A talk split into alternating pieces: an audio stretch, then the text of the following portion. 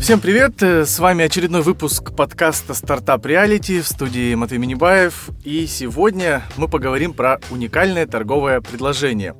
И у нас сегодня гость – это Иван Зайченко, он наш бизнес-эксперт в этом сезоне. Он, как никто другой, знает, как выводить уникальное предложение в городе миллионники и заходить на рынок, который уже занят. Здравствуйте, Иван. Здравствуйте, всем привет. Иван Зайченко, 36 лет, бизнесмен, стартапер, благотворитель. В прошлом владелец сети автостоянок, учредитель школы ресторанного бизнеса и руководитель кейтерингового агентства. В начале 2000-х основал агрегатор доставки готовых блюд, а затем превратил бренд в сеть ресторанов доставки, включающих Сушков и Дель Песто. В марте 2019 года основал магазин готовых блюд «Жизнь Март», прославился благодаря инициативе бесплатно раздавать нуждающимся просроченные продукты. Как создать уникальный торговый продукт? У тебя был опыт запуска бизнеса, когда рынок уже был занят. Mm-hmm. Вот э, как выводить э, продукт э, так, чтобы он заинтересовал покупателей, когда уже ниша занята? Самый, самый, наверное, простой и прямой путь это сделать так, чтобы твой продукт был принципиально другим, принципиально отличался от того, что есть на рынке. Если хотят люди покупать, например, продукты в продуктовом магазине, то они хотят дома кушать, да, то есть они хотят просто удовлетворить свой голод дома. Вот, соответственно, я задумался над тем, как бы, насколько эффективно сейчас существующие ритейлеры а, удовлетворяют эту потребность. И подумал, что, ну, мою, наверное, не очень, вот. А мне бы хотелось бы, чтобы у меня была готовая, очень вкусная еда, которая лежала там какое-то время в холодильнике, и в любой момент, не тратя время на готовку, я бы взял бы ее из холодильника и съел. Вот, никуда не ездя, не тратя времени на что. Вот, и отсюда появился формат э, «Жизнь Марта», это первое, это, то есть очень много готовой еды, а второе, это продукты для приготовления. Ну, то есть ты закрыл свою собственную боль. Ходишь ты по некой пятерочке и такой, не нравится, хочу свой, другой. И как, как это сработало? Ну, это сработало. А, я жил в другом месте, и я вынужден был ходить. Э, там не было достаточно большого количества магазинов продуктовых у дома. Там был один такой вот гипермаркет. Вот, и я туда ходил, и я так все проклинал, я так ненавидел это место, потому что раз там грубые отношения, грязные какие-то тухлые продукты, маленький ассортимент абсолютно то, того, чего я не люблю. И тогда вот я в какой-то момент, вот где-то полтора года назад, что я понял, что ниша, на самом деле, хоть она и кажется совершенно забитой, но на самом деле она при правильном подходе может оказаться очень свободной. Завел ты свой магазин, как люди отреагировали? Да нормально, абсолютно. Выручки показывают, что люди достаточно свободно готовы воспринимать и другие форматы, кроме пятерочки и монетки. Но я так понимаю, принцип как у Apple. Вот мы сделали закрытую систему, сами подбираем приложение, ничего туда не занести отдельное. У тебя примерно то же самое в магазин. Я поел продукт, мне он понравился, я его буду продавать. Как-то так это работает? Ну, по факту, да. Мы заводим все продукты только через дегустации, только через сравнение с другими аналогичными продуктами и выбираем те, которые стоят приличных денег, то есть они не, то есть недорогие, не импортные продукты, вот, но при этом они достаточно высокого качества и желательно, чтобы они были выше всех остальных аналогов, которые продаются а, в других магазинах. Вот поэтому мы имеем один продукт да, в каждой категории, специально отобранный для наших покупателей. Ну вот подход такой, что ты ориентировался не больше не на аудиторию, а как-то сам на себя. Вот тебе хотелось создать такой магазин, где ты приходишь и берешь качественные продукты. Сейчас же, когда запускают бизнес, все-таки делают э, оценку аудитории, будет ли заходить, не заходить. Как вот э, это сработало? Для меня вот этот магазин это все-таки тестирование гипотезы в первую очередь. И мне показалось, что дешевле, проще и гораздо интереснее сделать именно так, нежели проводить какие-то исследования. Ну и при том, то, что, что исследования покажет. Потребителю надо что? Ему надо дешево, ему надо вкусно, ему надо, там, наверное, максимально натуральный состав. В принципе, мы пытаемся то же самое сделать, просто более на, интуитив, на интуитивном уровне, ориентируясь на ограниченное число, на очень маленькую фокус-группу. Личный тренд от Ивана Зайченко. Кейс с продуктами знаменитый. А, все-таки он больше хорошего тебе принес или наоборот это какой-то негатив остался после? Не, у меня абсолютно никакого негатива не осталось. Особенно мне очень приятно, что эта тема попала в федеральную повестку дня. И очень важно то, что на данный момент там, Государственная Дума всерьез рассматривает вопрос э, о ну, разрешить крупным сетям раздавать э, продукты с, с истекшим сроком годности или с истекающим сроком годности. Это сильный шаг. Я считаю, что он просто необходим в России, поэтому я прям очень доволен, что как бы может быть э, мой моя, мой вот этот случай появил, ну, явился катализатором именно вот этого вот рассмотрения. Ну, мне кажется, что, по крайней мере, благодаря тому, что это все пообсуждали, все-таки где-то это отложилось на подсознание у тех, кто пишет наши законы, ну, естественно, они сейчас об этом думают. Но это мне, мне, я доволен. Но опять же про уникальное торговое предложение. Вот это не совсем подходит к этому, но э, по сути у тебя какая-то боль была, что вот продукты выбрасываются, ты решил как-то их перенаправить и, по сути, запустил какой-то механизм, который сейчас вообще дискуссию всероссийскую запустил. Но тоже как вот если ты видишь что-то собственное, да, какую-то проблему, пытаешься, да. пытайся ее решить. Вот такой совет, да, можно? Не, ну я, да, вот я ненавижу, например, летать нашими авиакомпаниями. Вообще меня тошнит. Я так мечтаю, когда кто-нибудь из нормальных предпринимателей уже запустит свою авиакомпанию. Ну просто потому что, ну это же боль. Ну как вообще можно? Ну просто у меня, у меня жалко денег нету, ну вот столько, чтобы запустить авиакомпанию. Да и... Но вот я бы вообще бы с удовольствием, я знаю, что там поменять, я знаю, что там изменить, я знаю, как по-другому это все может работать но нет возможности. Я вот. уже думал, что это некий спойлер, что скоро появится авиакомпания там. Жизнь марта, авиалиния. Летай апрель. Летай апрель. Вот, нет. Бизнес-идеи из-за рубежа. Ну, еще у нас есть Жизмарт э, вендинг, это Жизмарт холодильники. А вот, это маленькие такие, ну, как маленькие, это холодильники обычные, которые э, можно назвать даже умными, которые понимают, что покупатель из них э, взял.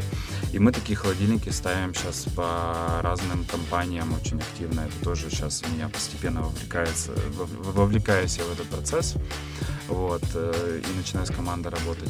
Ну, принцип тут как в Озоне, да, я вот слышал, в Америке есть магазин, ты зашел, походил, э, взял какую-нибудь коробку, выносишь, он тебе сразу чек выдает на него, он сразу просканировал, там нет продавцов, там нет ничего, это такая в миниатюре, да, система?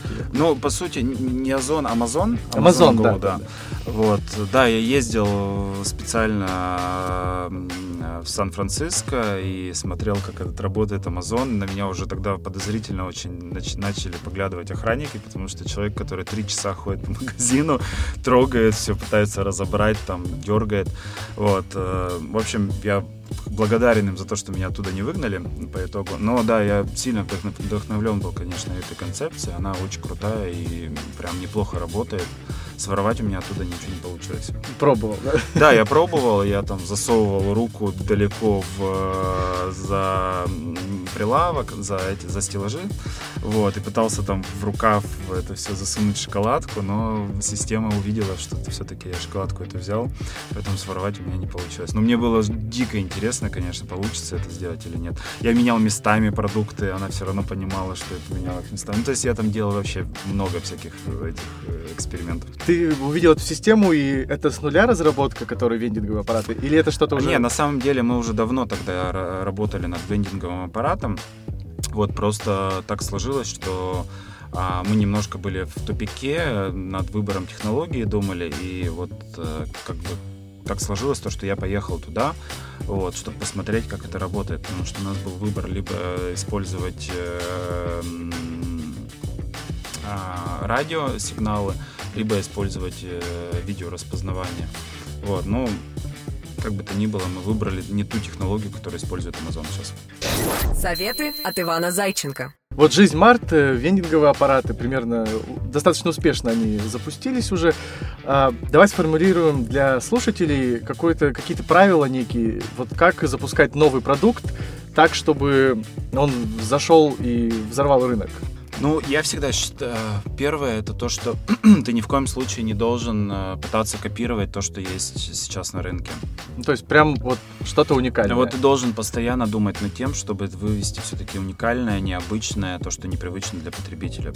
Вот, второй момент, это все-таки это правило не универсальное, оно просто работает для меня, но мне так повезло, наверное, больше от природы. Я просто то, что нравится мне, нравится там определенной категории потребителей. Вот. То есть, и поэтому, если я ориентируюсь на свой вкус, дорабатываю продукт, в принципе, это срабатывает для, для людей. Вот, не знаю, как с другими это дело обстоит, но я все-таки посоветовал бы попробовать прислушиваться, прислушиваться к себе и ответить на вопрос, стал бы ли я пользоваться ежедневно этим продуктом, потому что каждое утро у меня начинается с жизмарта, я не, не успевает надоесть этот магазин, я получаю всегда удовольствие от него. Важно ли гореть вот проектом? Все равно как-то ты прям про жизнь Март так рассказываешь, прям вот тебя видно, что кипит от этого. Ну, да, ты должен, это, кстати, хороший вопрос, на самом деле третий можно было бы пункт добавить, тебя должно бесить то, что происходит в существующей индустрии. Вообще, ну просто тошнить от того, что там сложилось, и ты хочешь все поменять. И если так происходит, то да, у тебя будет какой-то заряд энергии постоянно вот э, заниматься этим бизнесом, потому что ты понимаешь, что ты действительно меняешь и улучшаешь индустрию, в которой работаешь. Стартап реалити. Если перейти к стартап-реалити, вот что это, вызов для тебя новый побыть в роли эксперта или это уже такая обыденность? Когда меня звали туда, я не представлял, что это ну, настолько тут профессиональный подход, настолько это все так. Ну, то есть это настоящая телепередача тут с крутым подходом, с э, хорошими менеджерами, с, хорошими, с хорошей командой, с очень сильной, это видно.